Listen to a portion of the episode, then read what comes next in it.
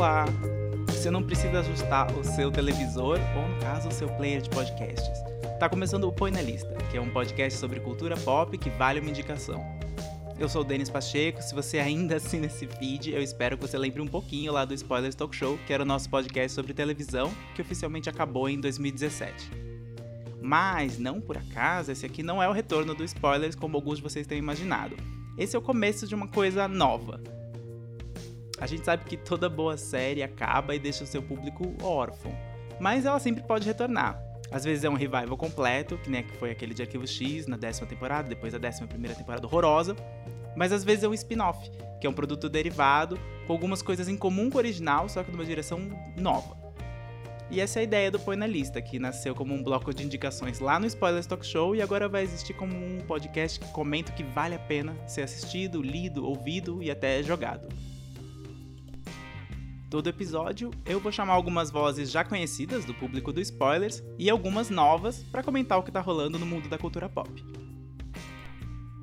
E o assunto de hoje é WandaVision, uma das novas séries mais comentadas do momento que está chegando na sua reta final. A minissérie combina um estilo de sitcoms clássicos com um universo cinemático da Marvel para contar a história da Wanda Maximoff, que é a feiticeira escarlate dos Vingadores, e o seu namorado barra marido, que é o sintozoide, uma palavra que existe, o Visão. Juntos, os dois seres superpoderosos vivem o que parecem ser vidas suburbanas ideais, inspiradas em sitcoms clássicos. Mas logo eles começam a suspeitar que nem tudo é o que parece. Comigo hoje estão o Luiz Guilherme Moura. Oi. E a Fernanda Sgroglia. Olá, tudo bem? Antes, um aviso: esse episódio vai ter spoilers até o episódio 7 de WandaVision e o nosso som tá meio estranho, mas assim, nossa equipe técnica tá trabalhando nisso. Nos próximos ele vai estar tá melhor. Para começar, Luiz e Fernanda, quais têm sido as suas impressões sobre a série até agora? Eu tô gostando muito da série. Tipo, eu, eu caí na série total de paraquedas. Eu não li os HQs da, da WandaVision. Eu não, quando eu comecei a assistir, eu não fazia ideia do que eu tava esperando, assim. Eu acho que assim como você, eu também caí meio de paraquedas na série. Eu não estava esperando nada. Eu não acompanhei muito todo, todo o processo da produção, as coisas que vazaram, rumores, etc. Assim, porque meio que, sei lá, eu falei, ah, beleza, gente, tá bom. Mais uma série da Marvel, sabe? Que lembrando que a Marvel teve algumas outras tentativas de série na Netflix, né, anteriormente, como Jessica Jones, Demol... quais outras foram? Jessica, Jessica Jones, Demolidor. O Justiceiro, Luke Cage e o Punho de Ferro, a pior delas. Ah, e a mais importante, a melhor de todas, Agents of S.H.I.E.L.D., né? A primeira. A primeira, que, é, que, é a, a, que era da ABC, né? A vantagem da Disney ter esse monopólio de, de, enfim, temos todos os personagens agora, e temos tudo da Marvel, tudo da Fox, e tudo, tudo, temos tudo. A é eles podem. Olha, tô muito interessado em qual é a vantagem. a vantagem do monopólio, tirando todas as, as, as, outras desvantagens, a única coisa boa que pode sair disso é que eles têm o controle, eles podem fazer, eles podem fazer qualquer narrativa que eles quiserem. É, então eles podem explorar os personagens a fundo da forma que eles quiserem.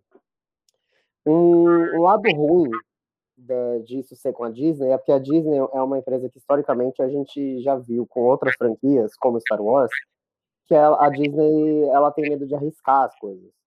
Então, ela às vezes ela quer muito entrar no, no caminho safe porque ela precisa vender boneco, vender coisa no parque, etc. Então, o problema é que, pelo que a gente enxerga e vê de fora, assim, é que existe um problema. Ao mesmo tempo que eles têm, tipo, tudo na mão ali para fazer tudo o que eles quiserem, existe um problema da, da liberdade criativa que eles, que os, os, criadores de, dentro da empresa não. A gente sabe que não tem, porque provavelmente tem muitas decisões executivas que devem vir de cima, sabe? Uhum. Então, isso é uma coisa que me preocupa um pouco, porque ao mesmo tempo em que está indo para caminhos muito interessantes, e eles estão conseguindo fazer isso muito bem com WandaVision, é, eu sinto que em algum momento pode acontecer, pode, pode parecer que vai para um, um, lugar, mas não vai necessariamente chegar lá, sabe? Porque a Disney precisa ir para o caminho mais seguro, às vezes. E WandaVision, eu acho, o que eu acho interessante da série é que ela foi criada por um cara que fez um filme chamado Timer. Esse filme, ele é, ele é estrelado pela Emma Caulfield, que é a Anya de Buffy, que está em, em em WandaVision. Inclusive, ela faz um papel meio misterioso, porque ela é uma vizinha loira meio metida, que você não sabe muito bem se ela tá ligada nas coisas ou não está, ainda não foi revelado. E ele criou um filme que é muito uma homenagem a comédias românticas e com um gimmick de fantasia ficção científica, que é sobre uma mulher que eventualmente ela ganha um relógio no mundo que dá a contagem regressiva de quando ela vai encontrar o amor da vida dela. Então ela passa o tempo inteiro olhando o tempo que eventualmente vai acontecer. É como se o amor da sua vida já está premeditado e ela só precisa esperar ele acontecer. Mas ele tem uma, um verniz meio de época, muito parecido com a ideia que ele colocou, no, pelo menos no começo de, de WandaVision, com cada episódio ser uma época da televisão, uma época de sitcom, então ela tá vivendo uma fantasia meio mágica mediada pela televisão, então mediada pela tecnologia. Então eu achei que a escolha desse cara foi muito fez muito sentido. E é engraçado, mas as outras séries que a gente mencionou da Marvel, é, tirando Agents of Shield, que foi criada diretamente depois dos Vingadores e foi criada para você assistir os filmes e voltar para Agents of Shield, que alguma coisa estava interferindo no plot, até o momento que eles simplesmente abandonaram a série, e até os atores reclamaram que a série foi abandonada pela, pela timeline oficial do, da Marvel. Eles tiveram que sair da timeline, inclusive, eles tiveram que viajar para um futuro em que estava completamente é, dissociado do que estava acontecendo nos filmes. Mas até os dois, eu acho que eles tinham uma ligação. Mas WandaVision, eu considero ela a primeira, de fato, série do, do universo cinemático. Porque Sim. não adianta você me colocar um pôster em Jessica Jones ou em Demolidor falando que existiu aquela batalha dos Vingadores, mas simplesmente eles não aparecerem na cidade. A gente sabe que a cidade está com robôs voando e uma torre dos Vingadores ali ativa. Enquanto, mas em Jessica Jones a gente não vê isso de fato, em Demolidor a gente não vê isso de fato. A gente sabe que eram mundos irmãos, mas não exatamente o mesmo mundo. O que, que vocês acham que funcionou e o que não funcionou em trazer é, o universo de cinema para uma série de televisão. Vocês acham que é tipo crucial assistir pelo menos alguns dos filmes? É, eu acho que os, os filmes da Marvel eles estão cada vez mais tão, tipo, tão presentes no imaginário popular assim, é, que passam toda hora na TV, muita gente viu no cinema, então eles estão muito de fácil acesso ali assim ultimamente. É, e os personagens estão muito bem conhecidos, né? Assim, porque é uma narrativa que começou desde 2008 com o Homem de Ferro, se não me engano. Foram tem, tem 13 anos, 12, 13 anos de, de, de, filmes aí sendo lançados todos os anos, de muito de como os arcos são construídos no, nos quadrinhos mesmo, né? E, e acho que aos poucos a Marvel foi conseguindo ter esse poder maior de, de, de ter um controle, uma autonomia melhor para produzir os, os próprios os filmes e agora séries e tudo mais. E isso aos poucos foi crescendo, ela foi se, se estabelecendo, né? Colocou toda a narrativa dos Vingadores e tudo mais. E isso, como isso deu muito certo, eles eles cons conseguiram ter cada vez mais esse controle, né? De vamos fazer as coisas aqui, crescer cada vez mais e, e trazer de volta é, pontas soltas que foram deixadas ao longo dos filmes, que é o caso isso eu acho que é o maior mérito de WandaVision, que foi juntar é, personagens até secundários dos outros filmes, ou personagens que, que, se você só assistiu e, enfim, tipo, a gente sabe quem é Cat Dennis, mas às vezes alguém que não, não, não, não viu alguma outra coisa da Cat Dennis pode não ter ligado muito nela no, no, nos filmes do, do Thor, por exemplo, sei lá, então é, eles conseguirem fazer essa ligação de trazer outros personagens que, que apareceram ali, às vezes até em segundo plano, em outros filmes, e, e, e, colocar eles tão organicamente numa história que faz tanto sentido, eu acho que esse é o maior mérito do, do de WandaVision e, e do que a Disney vai fazer nos, nos, nas próximas séries que vem por aí, né, depois, de, depois dessa. li uma entrevista do, do Paul Bettany, que interpreta o, o Vision, no começo da, no primeiro, na primeira semana de estreia da WandaVision, e a pessoa pergunta para ele como é fazer esse cruzamento, né? De você interpretava esse papel no cinema, interpretou em três grandes filmes e agora para televisão. Ele, na minha visão, sempre foi televisão, só passava no cinema, porque a continuidade é tão é, interdependente, apesar de você poder ter pontos de entrada diferentes, mas a continuidade é tão interdependente que fica meio evidente que o que ele estava fazendo era uma grande temporada de televisão. Na verdade, são várias temporadas de televisão com os mesmos personagens, só crescendo, crescendo, crescendo. E agora, as coisas que eu gostei de, de WandaVision é que a camada de metalinguagem é muito alta, no sentido de que primeiro a gente estava nas telas do cinema e agora a gente está literalmente nas telas de televisão, do computador, do celular. usando a linguagem de televisão. Então vamos fazer uma série sobre televisão para a gente marcar a nossa a diferença dos filmes para TV. Então a ideia de usar o formato do sitcom eu achei brilhante, porque um, você traz a coisa para você pode começar do zero, porque todo sitcom tem um tem aquele episódio, os episódios em formatos de sitcom clássicos, geralmente você não precisa ter assistido todos os outros. Você pode pegar um episódio de Friends do nada e de repente você entende mais ou menos qual é a circunstância daquele episódio, apesar de não conhecer aqueles personagens. Então eu achei brilhante de tipo, vamos tentar não assustar as pessoas e fazer eles se familiarizarem com esses personagens de novo através de um formato muito tradicional, porque sitcom é uma coisa que nasceu, sei lá, nos anos 20, para rádio, depois foi para TV nos anos 40, e a gente viu um pouco da, da, dos anos 50 em WandaVision, a partir dos anos 50, 60, 70, 80 e a gente chegou no, nos anos 2000 Modern Family, que foi o último episódio que a gente assistiu antes de gravar esse, esse podcast. E eu achei tão legal e a ideia meta tão boa que você percebe que a Wanda tinha mais controle quando ela estava nos anos 50 do que quando ela estava nos anos 2000. Os poderes dela vão literalmente é, se perdendo, se dissipando, o cenário vai querendo voltar atrás, ela não, não necessariamente consegue manter a coesão que é o que eu acho que a televisão enfrentou com o formato de sitcom. O formato de sitcom ele passou por tantas mudanças e hoje ele tem muito menos força do que grandes dramas ou do que comédias muito inovadoras. Mesmo que ele seja clássico, ele perdeu a força. Como o personagem perdeu a força durante, durante esse, esse arco de, de, de descoberta que ela está fazendo, se ela está causando ou não o que está acontecendo. Então, essa é a parte que eu achei brilhante da série. Mas tem coisas que eu não gostei tanto, porque. E aí vocês me falam se vocês acham isso, concordam ou não. Eu acho que a Marvel e personagens super-heróicos têm um problema. E uma vez eu estava ouvindo um podcast de uma crítica que eu gosto muito, que é a Charlie Jane Anders, e ela estava reparando que histórias como a da, da Wanda e histórias como a da Fênix, por exemplo, a, a Jean Grey de X-Men, são muito parecidas no sentido de toda vez que uma mulher fica muito poderosa no universo de super-heróis, alguém tem que fazer alguma coisa, porque ela vai perder o controle. E isso é a parte que eu não gosto, porque é, você alimenta esse, esse, é, essa, esse trope, né, de, da mulher que não pode ser controlada porque ela quer demais. E no caso da Wanda é muito, ela quer ter uma família, é, é, tem um elemento muito, muito conservador. O que faz sentido com a Disney, mas não, necessariamente eu gosto. O que, que vocês acham disso? É, é total, assim, de acordo. E acho que ele, ele, ele é um elemento que, que é, é muito datado da, da origem dos, dos personagens na, na, no universo da Marvel também, né? Porque a Wanda, daí você me diz melhor, porque eu, o Fernando acho que também não, né? Nós, a gente não, não é do, do. A gente não lê os quadrinhos, não, enfim, eu não, não sei quase nada, assim, do universo Marvel no, nos quadrinhos, mas. É, eu acho que ele tem, tem muito elemento histórico de quando, ele, quando esses personagens foram criados, quando esses arcos foram desenhados.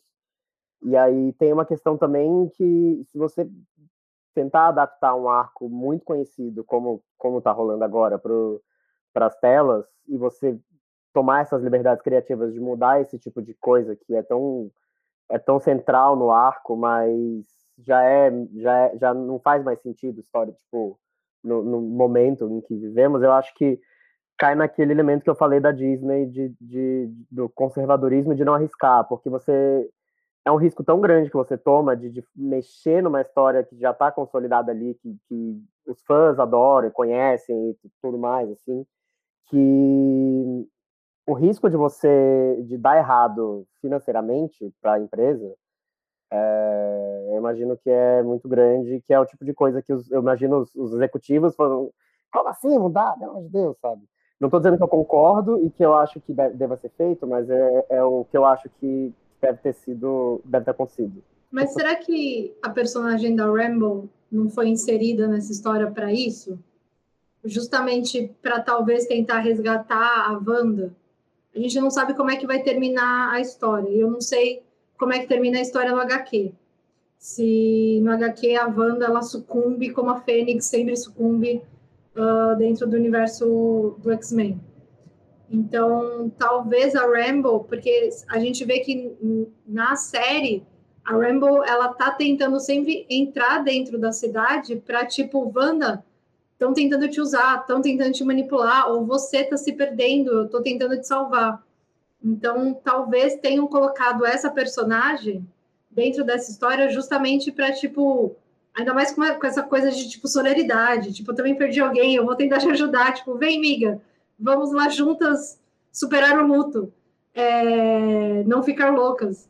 Eu acho que, no que diz respeito a quadrinhos, vocês não precisam se preocupar no sentido de que é tudo uma grande mistureba não está sendo adaptado uma coisa muito fiel. Tem elementos do House of M, que é o mais mencionado quando se fala em, em WandaVision, porque em House of M foi o arco em que a Wanda é, foi manipulada, teve um surto psicótico, ficou poderosa demais e apagou muitos mutantes da existência. Em resumo, é isso. Quem leu tudo, eu não li inteiro, eu li algumas coisas. Na verdade, eu li mais as consequências de House of M do que House of M. E, mas não é exatamente isso que está acontecendo. É uma, a, a, história é original e pega alguns elementos. A Mônica Rambeau, que é a personagem da Tayona Paris, que arrasa, basicamente, ela é muito boa. Você ela tá incrível. Ela tá Aliás, incrível. O, elenco inteiro, o elenco inteiro tá muito bom, né? Eu acho que nesse último episódio, principalmente, que, que foi o episódio minha Modern Family, eu conseguia ver o, o, elemento Modern Family na Elizabeth Olsen, assim, tipo, ela, ela conseguiu mudar o acting dela de um jeito tão incrível que, que acho, achei foi maravilhoso, maravilhoso. Todo mundo tá muito bem. Eu amei um parênteses, eu amei o momento em que ela e o Evan Peters discutem para onde foi parar o sotaque deles. Isso foi, foi excelente. Inclusive, a gente precisa falar sobre isso no que no que estava se tratando sobre a questão de entrar no universo cinematográfico ou não, né? Porque quando isso aconteceu, quando Pietro chegou, foi tipo, eu, eu dei um pequeno berro aqui assistindo. Eu dei um berro, porque foi tipo, Pietro! Só que o outro Pietro! tipo. What? Eu acho que o Evan Peters foi convidado ali porque, sim, ele interpretou o Pietro nos filmes da Fox, mas eu acho que vai ficar um pouco nisso. Assim. Ele é simplesmente uma. É um aceno para os fãs, mas não, não é. Eu não acredito que vai ser a entrada. O que eu acredito que vai ser a entrada que a gente está vendo em WandaVision, além dos filmes que eles estão querendo fazer, o do Doutor Estranho, do Homem-Aranha, etc., é mesmo a da Mônica. A Mônica nos quadrinhos, ela é uma das primeiras capitãs Marvel. Tem vários, vários personagens, eles usaram esse nome antes da Carol Danvers. E a Mônica é uma, uma mulher, uma personagem que usou esse, essa alcunha de Capitão Marvel antes. Ela é dos anos 80, se eu não me engano. Ela, inclusive, tem muitos alter egos. Acho que acho que o alter ego dela atual, eu não sei se é o atual, eu peço desculpas para os super fãs, mas eu acho que agora ela se chama Photon, porque ela manipula energias e ela, ela é, até mostraram um pouco na série que ela enxerga espectros de luz diferentes. Então eu acho que vão para esse caminho. E ela é a, a não filha da Capitã Marvel, né, que ela tinha com a, que era pareceu muito que eles estavam criando uma família, né, as duas e, e a menina. Ela aparece no filme enquanto criança e agora ela tá adulta. Nos quadrinhos, ela tem N origens, nenhuma delas está ligada à Wanda, então isso é uma coisa completamente inédita. Eu acho que eles inseriram ela para tentar é, cavar uma nova personagem, criar uma nova heroína que vai ser a cara dessa organização nova que eles também estão, que está nos bastidores de tudo, que a Shield caiu e agora subiu a Sword, que é uma organização que existe na Marvel, geralmente cuida de ameaças fora do planeta, mas eles estão usando para ameaças dimensionais na série tá começando o negócio do multiverso, ou pelo menos eles estão começando a ensaiar sobre isso. Mas eu acho que a série é todo um aquecimento para Mônica brilhar, e por isso que ela foi tão bem escalada, e por isso que ela tem crescido e roubado um pouquinho a cena. Tem uma HQ chamada Next Wave, que foi escrita pelo Warren Ellis faz uns 10 ou 15 anos, que tem a Mônica como pro protagonista. Se você nunca leu nenhuma HQ, eu super recomendo, porque são pequenas, são, são capítulos pequenos, se eu não me engano, é uma série com eu não vou lembrar o número de capítulos, mas são poucos capítulos, com começo, meio e fim. E a Mônica é a líder de uma equipe chamada Next Wave, que trabalha para Hate, é uma sigla Hate, que é antiterrorismo. E ela lidera uns, uns Vingadores paralelos, digamos assim. Ela é uma líder. E eu acho que eles não colocaram ela a troco de nada, assim como eles não colocaram os filhos da Wanda a troco de nada. Eles também são novos Vingadores, eles também têm seus próprios poderes. Muito amados, inclusive um dos filhos dela é um personagem grande LGBT, que é claro que a Wanda vai ter um filho LGBT, pelo amor de Deus, você já viu essa mulher? E eu acho que essa série está sendo usada para plantar essas coisas, mas não necessariamente ela vai revolucionar. Eu não acho que os X-Men vão entrar no último episódio, vai aparecer o Patrick Stewart careca e o Wolverine, sabe? Isso não vai acontecer. Eu acho que eu acho que ele entrou também por toda a questão que a questão entre a Fox e a questão entre a Disney que tinha do nome, que eles não podiam usar. Uh, mutante, né? É, eles não podiam usar o nome de mutante do Pietro no filme, porque o nome estava para Fox, etc e tal. Então, simplesmente pegaram o ator que já podia e, tipo, tó, você a gente pode usar seu nome de mutante, você a gente pode usar seu nome Pietro, você a gente pode usar você inteiro, já que a gente está dentro da TV, então entra você. Tipo, como você está talvez sendo manipulada, então entra você, vai você.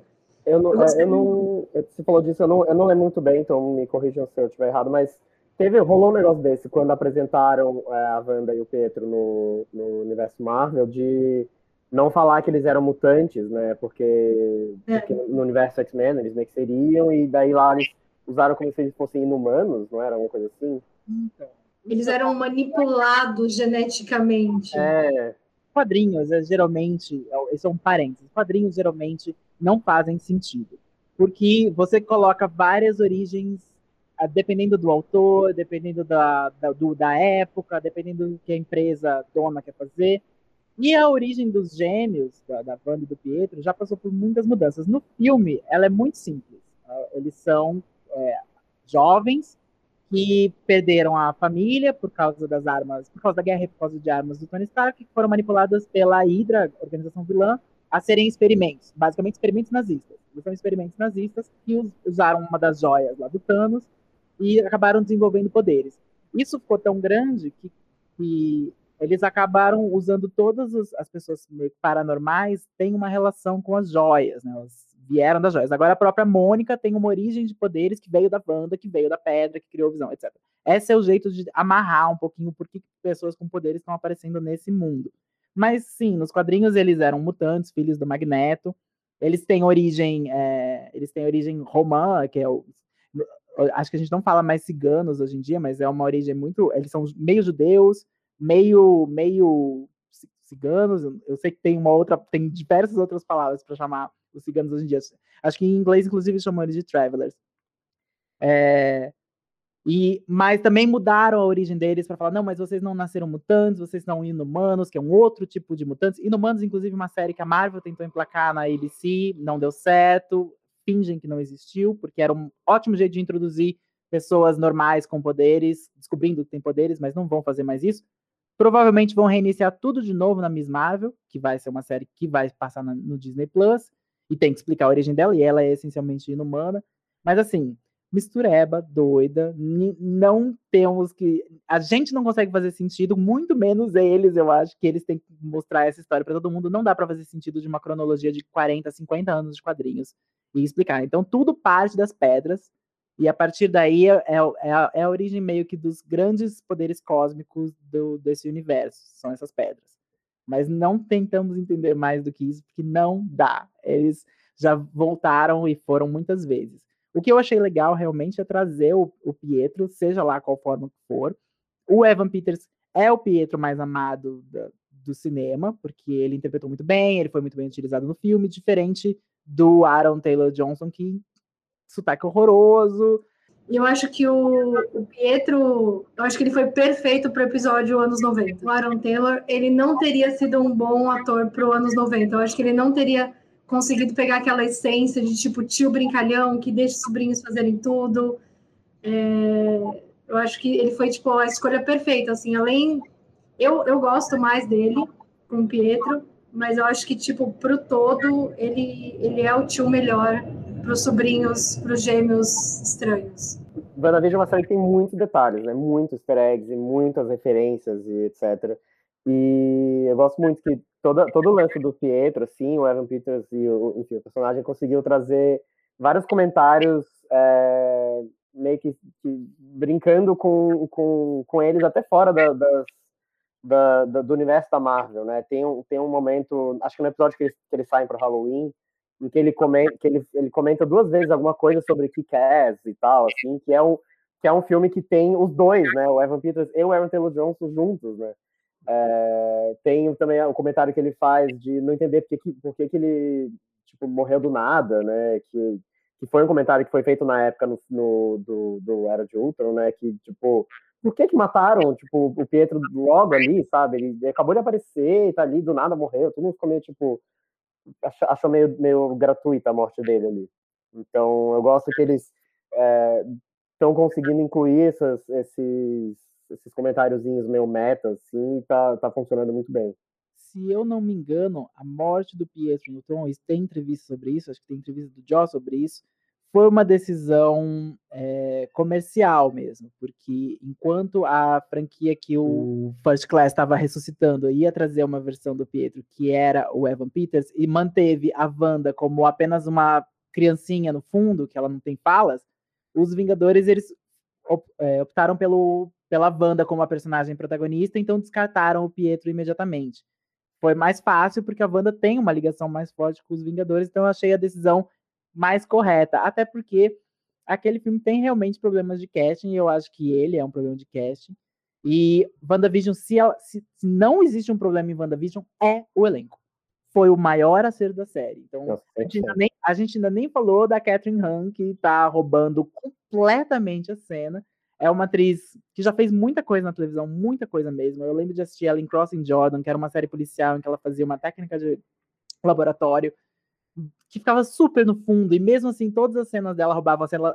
Alguém colocou na timeline um pôster da série e tá todo mundo na frente, ela lá atrás, pequenininha.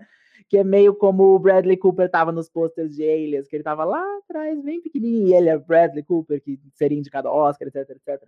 Então, ela é, tem essa sina em, Hollywood. Ela tá há muito tempo. Ela tá há muito tempo fazendo a melhor amiga da atriz principal. Resgataram, resgataram essa semana mesmo né, no, no Twitter uma entrevista dela falando sobre ela sempre ser, tipo, ter, cair nesse cast de da melhor amiga e tal, assim, roubar a cena. E daí ela até comenta que tem aquela. Qual é o nome daquela outra atriz que também sempre faz a melhor amiga? A Judy Greer. É, e Sim. eu acho que é ela mesmo que comenta que, tipo, o, acho que o marido da Catherine Han, alguma coisa assim, sei lá, deu alguma. Eu tô até abrindo aqui pra não falar errado. Deu, sugeriu, sugeriu fazer, tipo, ah, por que não fazer um filme você e a Judy Greer as melhores amigas e passa, sei lá, tipo, a Kate Winslet no fundo, assim, sabe?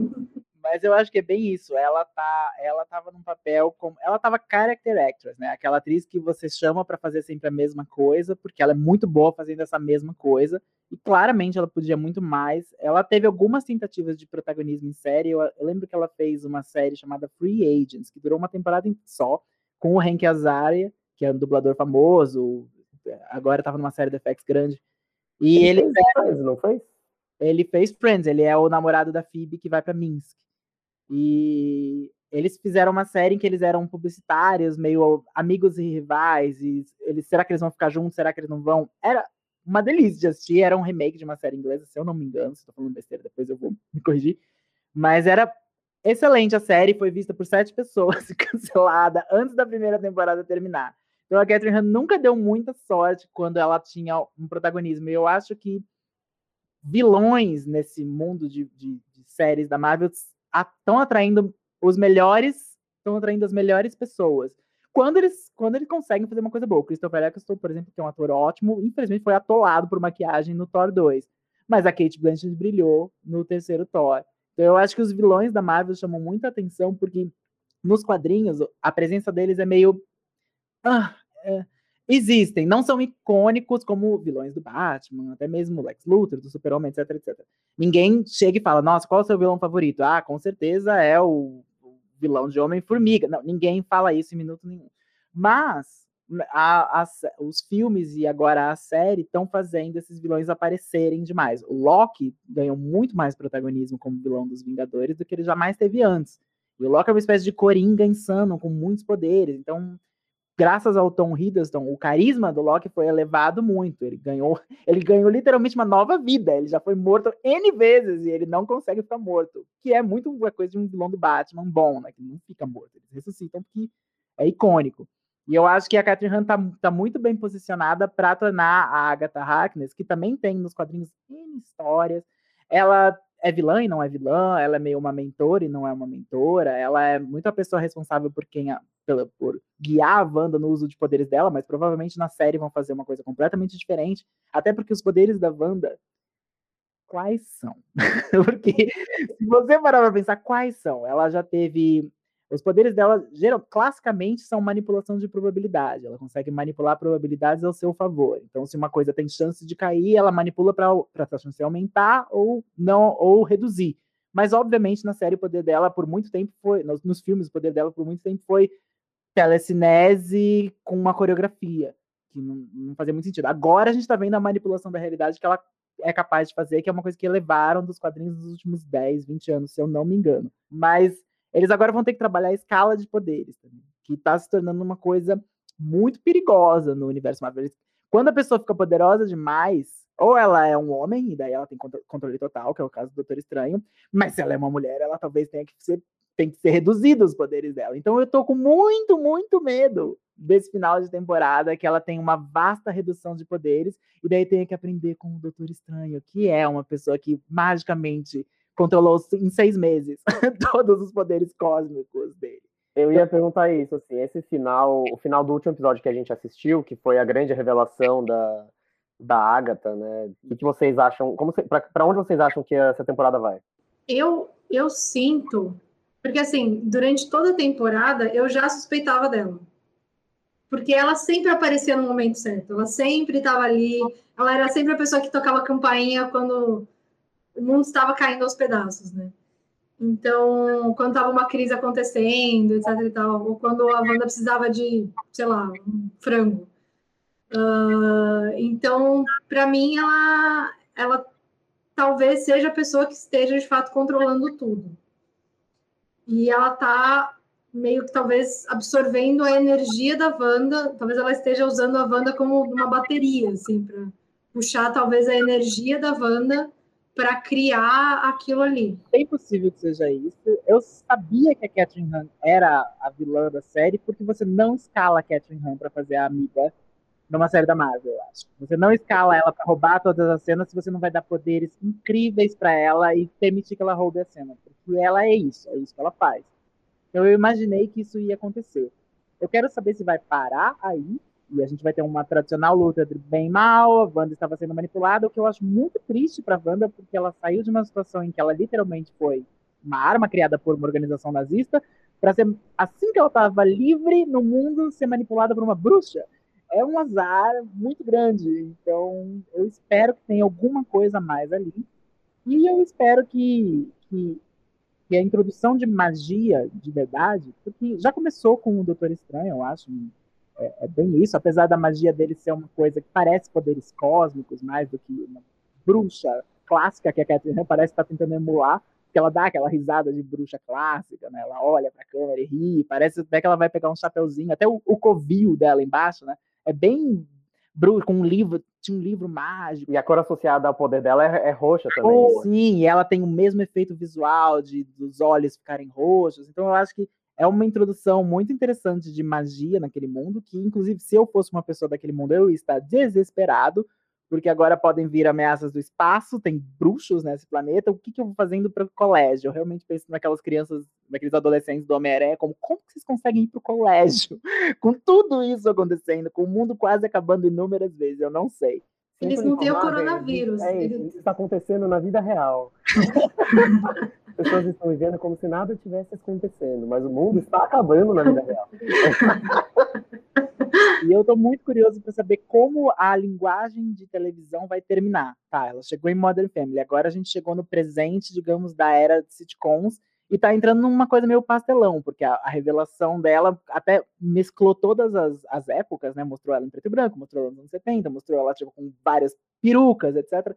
Como é que isso vai amarrar? Assim? Que, que, por, por que está sendo feito um sitcom da vida da Wanda? Antes eu achava, e foi uma piada, acho que, acho que foi a crítica da, da Vanity Fair que falou isso no Twitter, e ela chegou e falou assim, nossa, parece que tem muitas... Ah, a, a Sokovia comprava muitas séries americanas, porque a Wanda ficou obcecada por essas séries e começou a criar uma realidade. Parece que ela assistiu muitas séries quando era pequena. Muito como nós brasileiros que assistimos muitas séries americanas que eram chamadas de enlatados na época.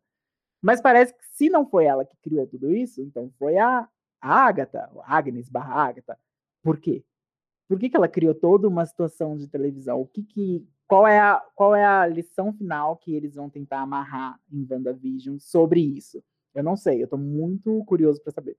Ai, eu, eu, só não, eu só espero do fundo do meu coração que não seja uma, uma coisa tipo, sei lá, que nem foi começo de guerra civil, que vem aquela mãe que o filho morreu em Sokovia. E aí ela conta para o Capitão América que ela confiava no Capitão América, mas o filho dela morreu em Sokovia. E aí você fica tipo, ah, moça, várias pessoas morreram em Sokovia e eles estavam lá tentando salvar as pessoas. tipo. Tem coisas éticas que o filme quer colocar aqui. Na verdade, as histórias de quadrinhos querem colocar uma coisa, digamos assim, uma consequência do mundo real. Olha só, eles têm que lidar com as consequências do mundo real. Mas a escala é tão grande e, obviamente, eles estão no papel de defender aquele mundo de coisas mágicas, fantásticas, que claramente ninguém ia ter dúvida do que aconteceu. Mas eles precisam inserir algum tipo de culpa nos personagens para dar uma profundidade. E é muito isso que aconteceu com a Wanda, porque colocam várias coisas do passado dela. A morte do irmão dela foi culpa dela, será que foi? Obviamente não, tinha literalmente um robô gigante matando. Aquele prédio que, tipo, ela tentou parar a explosão e o prédio inteiro caiu, tipo, a culpa é sua, Wanda. Então, não, não, ela tava tentando salvar todo mundo, tipo, coitada da menina claramente não é culpa dela, mas o filme precisa dar um peso porque precisa ser uma precisa ter uma moralidade. Então, e esses personagens não podem mais ser uma luz nas trevas, eles têm que ter algum tipo de escuridão neles. Então, é isso, é isso que essa série está tentando jogar, né? Que a banda pode ser a vilã, pode não ser a vilã. Não sei para onde isso vai, mas eu, eu torço também para que não seja uma opção melodramática de final, mas eu não vou descartar que isso pode acontecer. Eu acho que eh, corre risco da, da, dessa escolha de linguagem, estética, etc., das séries, pode ser só uma licença poética, no final das contas, e não ter nada a ver com a narrativa depois, sei lá. Também é uma possibilidade.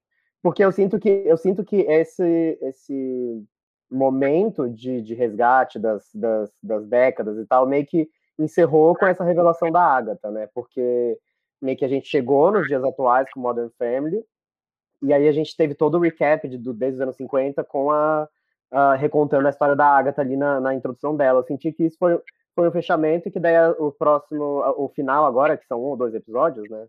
É, eu acho que, eu não sei se a gente vai ter algum acompanhamento de, de, de distinção entre, entre o que é o que é o, o, o universo ali deles da Marvel e o que é o universo criado dentro da TV ali, porque eu acho que vai caminhar já para o desfecho. A, a Mônica já na primeira cena pós-créditos que a gente teve, né, da série, a Mônica já mostrou ali que ela estava sendo controlada pela Agatha agora, provavelmente.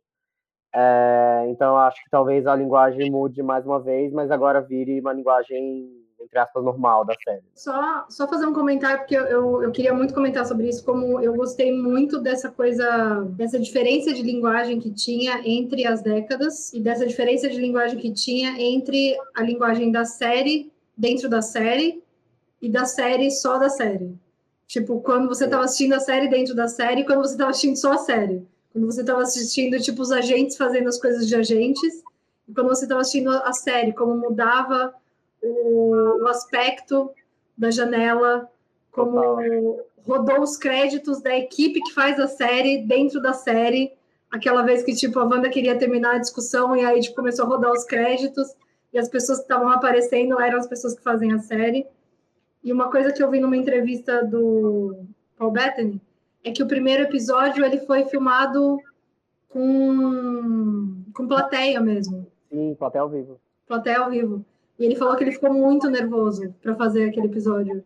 Ele falou que ele não fazia teatro há não sei quantos anos. Então, eu achei muito legal essa eles trazerem todas essas diferentes linguagens para dentro desse universo. Eu, eu tô amando, assim. Eu gostei muito porque acho que foi nessa entrevista do Paul Bettany mesmo que ele comentou que foi muito divertido ver a equipe tipo técnica da Marvel que estava acostumada a fazer tipo coisas grandiosíssimas, tendo que se virar para conseguir fazer tipo as panelas na cozinha se mexendo, tipo, com truques práticos ali, assim, na sim, frente da panela. Sim, Então, ver como eles, como eles trabalharam de formas diferentes para se adaptar dentro dessa linguagem, né? Isso que você falou de mudar o aspecto da tela é, dentro do episódio. Tem episódio que mudou, sei lá, três vezes, assim, Sim. É muito, é muito legal, assim, ver esses pequenos detalhes. Gente, para terminar, vale a pena pôr WandaVision na lista? Luiz? Eu acho que vale muito, muito ver, assim. Acho que se você não assistiu aos filmes da Marvel, você não lembra, vale rever, pelo menos os, os Vingadores todos, é, para você entender minimamente os, os grandes eventos da, do, que aconteceu, né? E eu acho que é interessante de ver Capitã Marvel, Homem-Formiga e algum, pelo, menos, pelo menos algum dos Thor para você ver, entender mais ou menos quem é cada um desses personagens que tomou uma dimensão maior na série. Então, não precisa ver todos os 22, 23 filmes do, da Marvel, se você não quiser, mas enfim. É isso, põe na lista. Fernanda, vale a pena? Por quê? Eu acho que vale muito a pena por muitas razões. Eu acho que é uma série muito gostosinha de ver. Eu acho que é uma, tipo assim, ela tem, ela não chega a ter 40 minutos. Ela é muito rapidinha. Eu normalmente faço tipo uma pipoca, sento, assisto, é sempre muito gostosinha. Ela não é aquela série que te deixa tensa nem nada, ela é uma série gostosinha de assistir. Ela ela deixa sempre um pouquinho de mistério para o próximo episódio. E, e pelo menos para mim, ela tem muitos elementos, sei lá, técnicos legais de, de ficar explorando. Eu sempre termino de assistir e vou ver quais são os easter eggs que eu perdi. Tipo, quais são as coisas que eu não notei, que eu tenho que notar e pesquisar. Quais são as coisas que eu deveria, tipo, ir buscar em, sei lá, referências de outros filmes que vão me ajudar a descobrir o que está acontecendo. Mas acho que põe uma lista, põe uma lista porque é uma ótima série.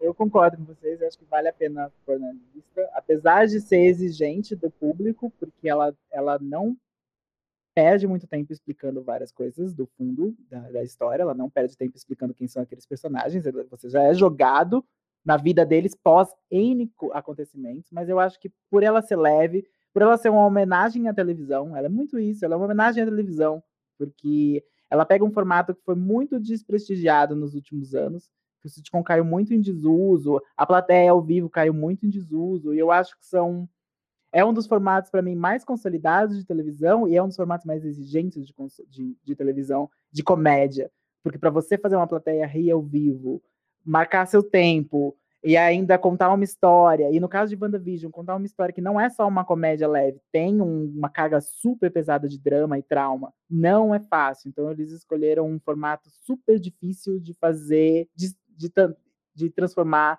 em uma coisa que engaja as pessoas, é leve, mas ao mesmo tempo tem, você sente que tem muitas, muito risco. Aqueles personagens estão em risco o tempo todo, porque alguma coisa grande está acontecendo que você não sabe o que é. Então, para mim, ela é, foi uma surpresa muito positiva. E agora, infelizmente, azar das outras séries da Marvel, elas têm que pegar esse mesmo esse mesmo ritmo e ou, ou manter ou que é muito difícil elevar e a gente sabe que esse ano de 2021 inteiro vai ser um ano de várias outras coisas que a Marvel vai lançar depois do ano da pandemia em que eles não conseguiram lançar nenhum mísero filme da Viúva Negra.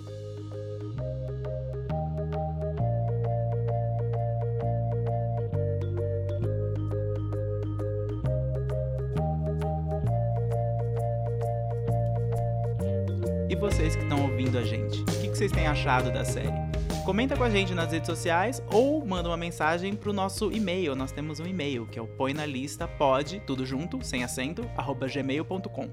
Põe na lista pode, arroba gmail.com. O Põe na Lista é um spin-off do Spoilers Talk Show. Para começar, ele vai aparecer no feed do Spoilers, que continua lá para quem quiser revisitar os nossos antigos episódios. Eu sei que tem gente que faz isso. Mas também vai ter um novo feed. Então segue a gente lá no novo feed, procura Põe na Lista no Spotify, ou no Apple Podcasts, no Pocket Casts, no Castbox, ou no seu agregador favorito, que tem muitos. E se você tiver um tempinho, deixa um comentário legal sobre a gente, porque vocês são a nossa maior fonte de divulgação e a gente agradece demais. Eu queria agradecer a Fernanda e o Luiz. A música tema é Weekend in the City, da banda Silent Partner. E o Põe na Lista volta na próxima quinzena. Até a próxima!